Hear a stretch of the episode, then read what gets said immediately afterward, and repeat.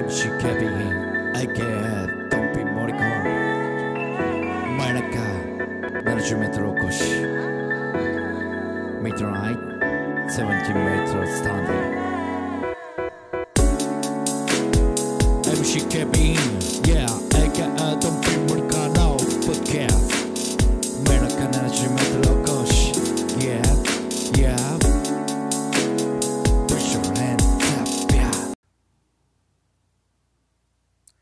MC ケビン AK ドンピー森川の真夜中 70m おこしでございます。えー、まあ、えー今日はですねえーまあ、この間言ってた映画の話なんですけども、まあ、続きというかですね。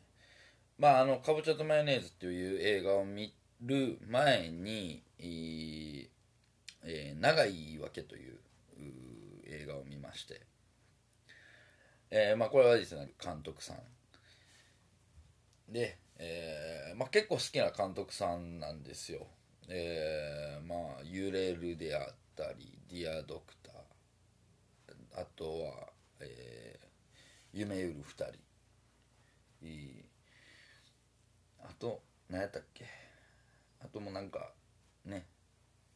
結構もうざーっとお見てるんですけども。西川美和監督の作品は。で長い言い訳もですね、まあ、上映してた時にちょっと見に行きたいなと久々に、まあ、あんまり行かないんですよねあの映画館。うん。行かないんですけどああ見に行きたいなと思ってた作品で。でまあ結構もうどっちでも良くなるタイプなんでね、えー 見に行く見に行かん。どっちでもええわって、えーなるタイプなんで、えーその辺がものすごい難しいんですけど難しいっていうかねなんて言ったらいいんですかねよよくわかんないですけどねえーもう忘れてしまうタイプなんでこの長い言い訳も、えー結構経ってんのかな。うん。結構経ってますわね。なんか。うん。なんやろ。どういうことやろうっていう。どういうことやろうっていうかね、えー。うん。まあまあでもなんかすごいいい感じの映画でした。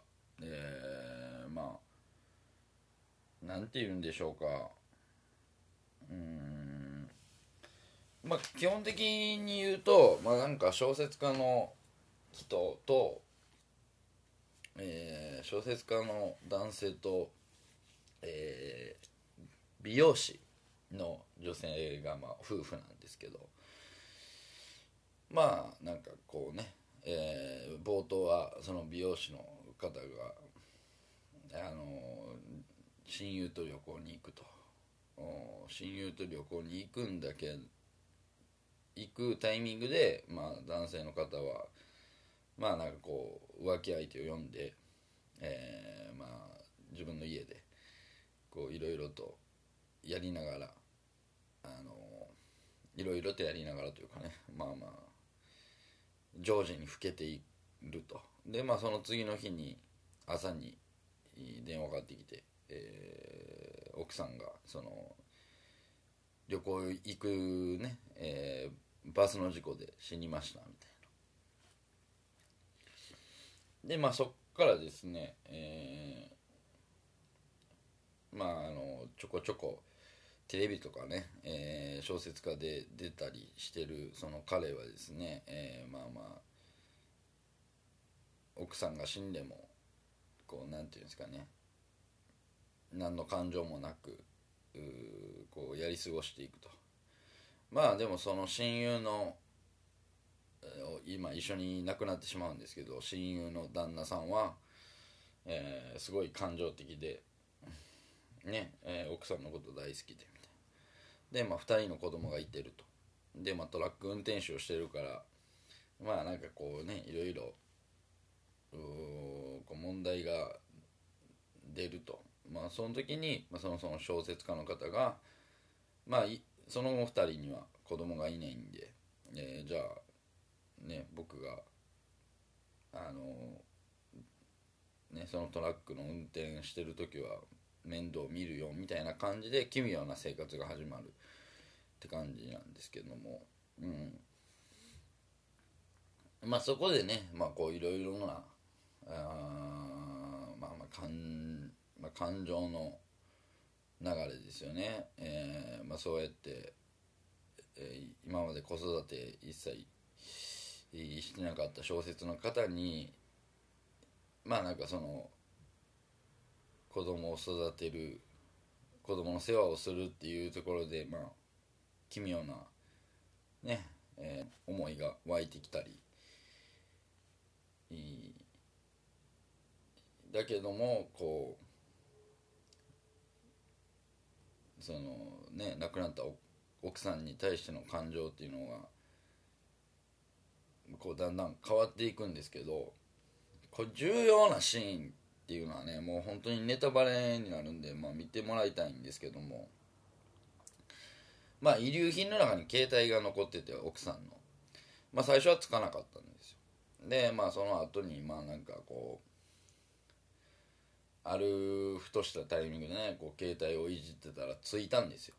ほんだらなんかこうあのメールの未送信の欄にですねまあその旦那さん宛てにこう未送信ですよ。下書きの段階で、えー書いてあることがまあ2行ぐらいですけど簡潔にパンと出て、まあ、それを見てこう旦那さんがまあなんていうんですかね。うん。まあそうなんかこういろんなね、えー今奥さんが亡くなってこういろいろと奥さんのことを考え出すようになったところをこう断ち切るような言葉がポンと出てきた。まあそういうのをきっかけにですねまあそのあんまり会わなくなるんですね、えーその親友の、まあ、旦那さんの家族とね。でその男の子と女の子の兄弟なんですけども男の子はね、えー小学校6年生塾に行きながら家のことをしながらと。でまあその男の子にもいろんな感情が湧いていると、おまあ、そういったこういうねなんていうんですかねクロスするところ、うん、がまあ焦点になってる、感じでございますけども。うんまあそれがですねまあ久々にあまあ面白いというか。だからね映画っていうのはどういうもんなんだろうっていうのがね最近自分の中でありまして。なんていうんですかねなんかこうこの映画面白かったなっていう映画って別にね。今までそんな見てきてないんかなっていうその面白かったなっていうね。まあどっか心の何かに心の金銭に触れるようなあものがないとダメなのかなみたいな。感じですね。そこがやっぱりなんかこうドラマと映画の違いなんかなっていう感じはしますけどもね。うん。やっぱり映画って2時間、えー今日の中でどれだけそういうものを表現できるかというね。あのまあ難しいものだと思うんですよね。やっぱり2時間そこそこで人の心をつかむっていうのは。なかなかうんその人の見てる人の心の奥にあるものをこう表にさらすようなね、えー感じ。まあだからまた映画館で見るんとはまた違うんかなとは思ったりはするんですけどもね。えーだから僕は何かなんかねこう映画館で見たくない部分が結構出てきて、うん、その何て言うんですか？一人で見たいみたいな。うん、感じがね、えー、若干数でもありまして。うん。それで家で一人で見るようになりましたけどもまあその長い言い訳を、まあ、見てですねまあ結局はえー、まあその小説家の人はですね、まあ、子供を作らなかったわけですよ。まあそれは多分ねいろんな、えー、自分へのコンプレックス弱さみたいなのがこう垣間出るシーンがあって。うん。なんかねそのまあ本木雅弘さんが主演なんですけど本木雅弘さんを見てるとねすごい何て言うんですかね。うん自分を見てるよまあもっくんなわけないやんみたいな。あのそこはあの伏せといてほしいんですけども。なんかすごい似てるというかね。なんかこう言い訳がましく、うん、しかも何て言うんですか、うん、他人のせいではないですけど。こんなどうしようもないねえー、やつのものをどうなんていうんですかね。まあセリフで言うとなんかこうこんなクソみたいなやつの遺伝子なんか残さない方がいいんだよみたいな。でそれは奥さんも分かってたんだよみたいな、えー、言い方をするんですけどもね。まあそこで親友の旦那さんの方は本当にそう思ってたのかなと。その奥さんは。本当にそう思ってたと思思ってるんだなみたいな、まあ、その親友の旦那さんが竹原ピストルさんでね、まあ、これももうんすごくいい味を出しててうん。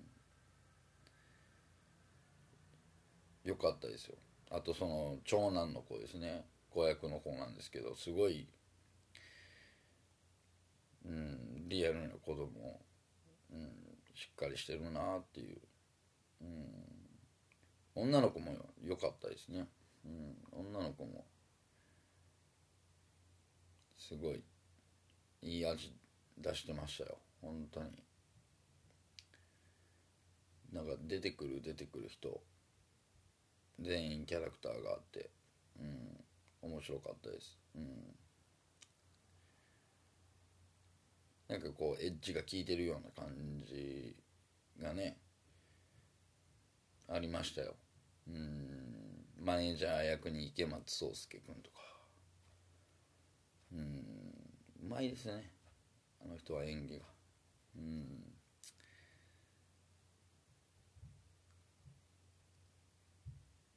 まあだからその本木さん扮する主人公のね、えー、幸男君っていう小説家になるんですけど。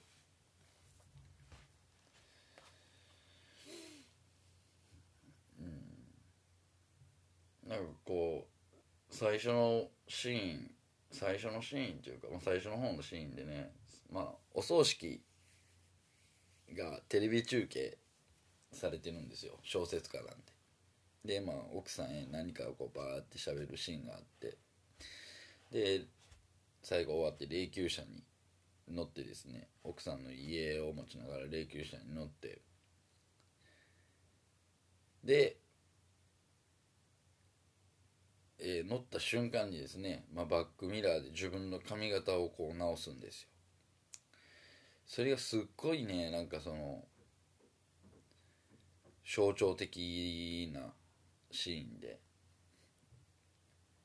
ああいう表現ってねどこで思いつくんだろうとか 思ったりするんですけどね。うん。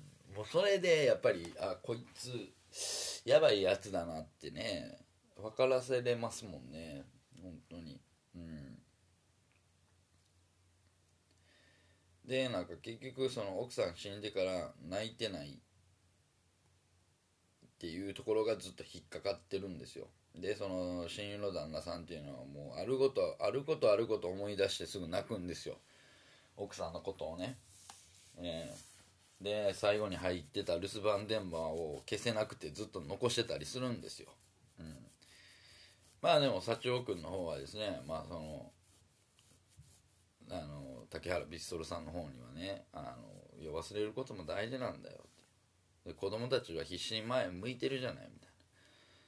その子供たちを育てていくのに君がそんなにこういつまでも泣いてたらダメじゃないみたいなね、えー、ことを言うたりするんですけどまあ自分は、まあ、その後にこうさっきのシーンとかで言ってたようにこう自分泣いたことがないと、うん、泣けなかったと、うん、なんでなんだろうみたいなところをねこう考え出すんですけども。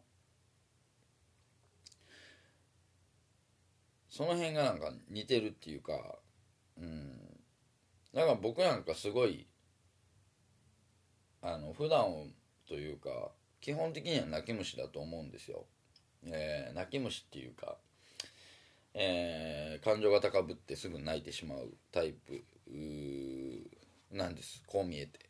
どう見えてるか知らんけど。えー、まあ、結構10代20代ってこう感情がすぐ表に出て涙が出始めると泣き出すと止まらなくなるみたいな、うん、感じだったんですけど、うん、いつからかこう泣くっていうことができなくなったんですね。なんかそれがすごい象徴的だったのが3年前ぐらいにまあまあ、父方母方の、まあ、祖父母で残ってたのが母方の祖母だけだったんですけども、まあ、とうとうその祖母も亡くなって。ってなって。まあまあ母の時間っていうのはうんまあ、少なかったんですよ。母方の祖祖父母との過ごす時間っていうのはね。うん。で祖父の方は結構早めに僕が 5, 5歳6歳ぐらいの時に亡くなって、まあ、そっから30年ぐらいですか。うん。一人で一人でではないんですけどまあ生きてきたおばあちゃんがうん、亡くなった。まあその間も、まあ、それはちょくちょく会いますしちょくちょく喋るんですけどうんなんかこう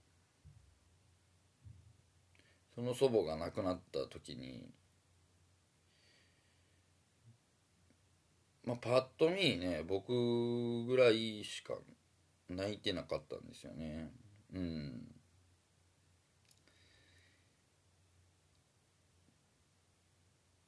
まあそれがどうなんやろっていうところもあるんですけどやっぱり自分の中で、うんまあ、泣きそうにはなってるんですけど、うん、結構別に泣きそうになったら我慢とかしないんですけどなんかねスッて引いていったというか泣きそうになってスッて引いていった感覚がね残っててうん。あ泣かなかったなって結局ね、えー、こう冷静に思えたというか。うん。そんな感情がなんで泣けなかったんだろうとかになってきたりするわけでね。なんかこう。うん。何でしょう。泣けないんですよ。うん。でつい最近まあまあ、親友と呼べる友達から連絡あってまあ淡々と話しててまあその彼のお母さんが亡くなったっていう話になったんですね。えー、まあその報告だったんですけど。でその彼がやっぱり喋りながらですね、まあ、感極まってというか抑えきれなくなってちょっとう涙を流してたと。うん。まあ、そこでも思いましたね。あこいつは正常に泣けるんだなっていう。うん。泣く泣かないがどうこうっていう話じゃないんですけど泣くっていう行為に対して、まあ、正常な感情が湧いてるんだろうなっていう。うん結局そのこういう感情のね起伏感情の揺れってあのそっちに持っていったらどうしようもなくなるっていうことは大いにあると思うんですよ。うん、やっぱりその自然にねそっちに向かわないといけないものだと思うんですよ。やりに行ったらダメなんですよ。ね やったなって思自分が感じてしまうとダメだなと思うんですよね、うん、やりに行くっていう。泣きに行く。ね。っていう感まあまあ、まあ、怒るっていうことでもそうですけどね。うん。その感情の起伏がねやっぱり狭まってるというかあんまり大きくなくなってる。まあそれ大きすぎたら情緒不安定かとかね、えー、いう問題になったりするんですけどでも情緒が不安定になるぐらいがいいんかなと思ったりね。うん。なんか今まで泣いてたのにめっちゃ笑ってるやんみたいなね。うん。そういう意味ではうんお笑い番組とか好きなねネタとかを見るときにまあこれを笑いにいってんのかなみたいな。うん。でも笑いに行くっていうのは一番いいことなんかもしれないですね。うん。感情としてやりに行ったらダメなんですけどでも笑うことに関しては笑いに行った方がいいんかなって、えー、思いますね。うんやっぱ笑ってたら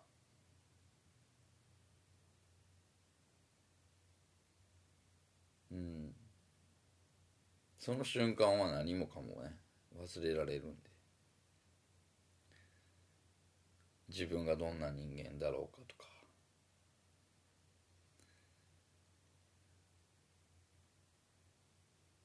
だから皆さんもね是非笑いには行ってほしいなと思います。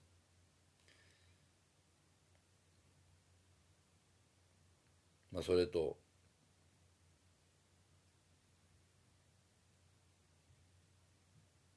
僕はいつ泣くことができるんだろうかっていうところ。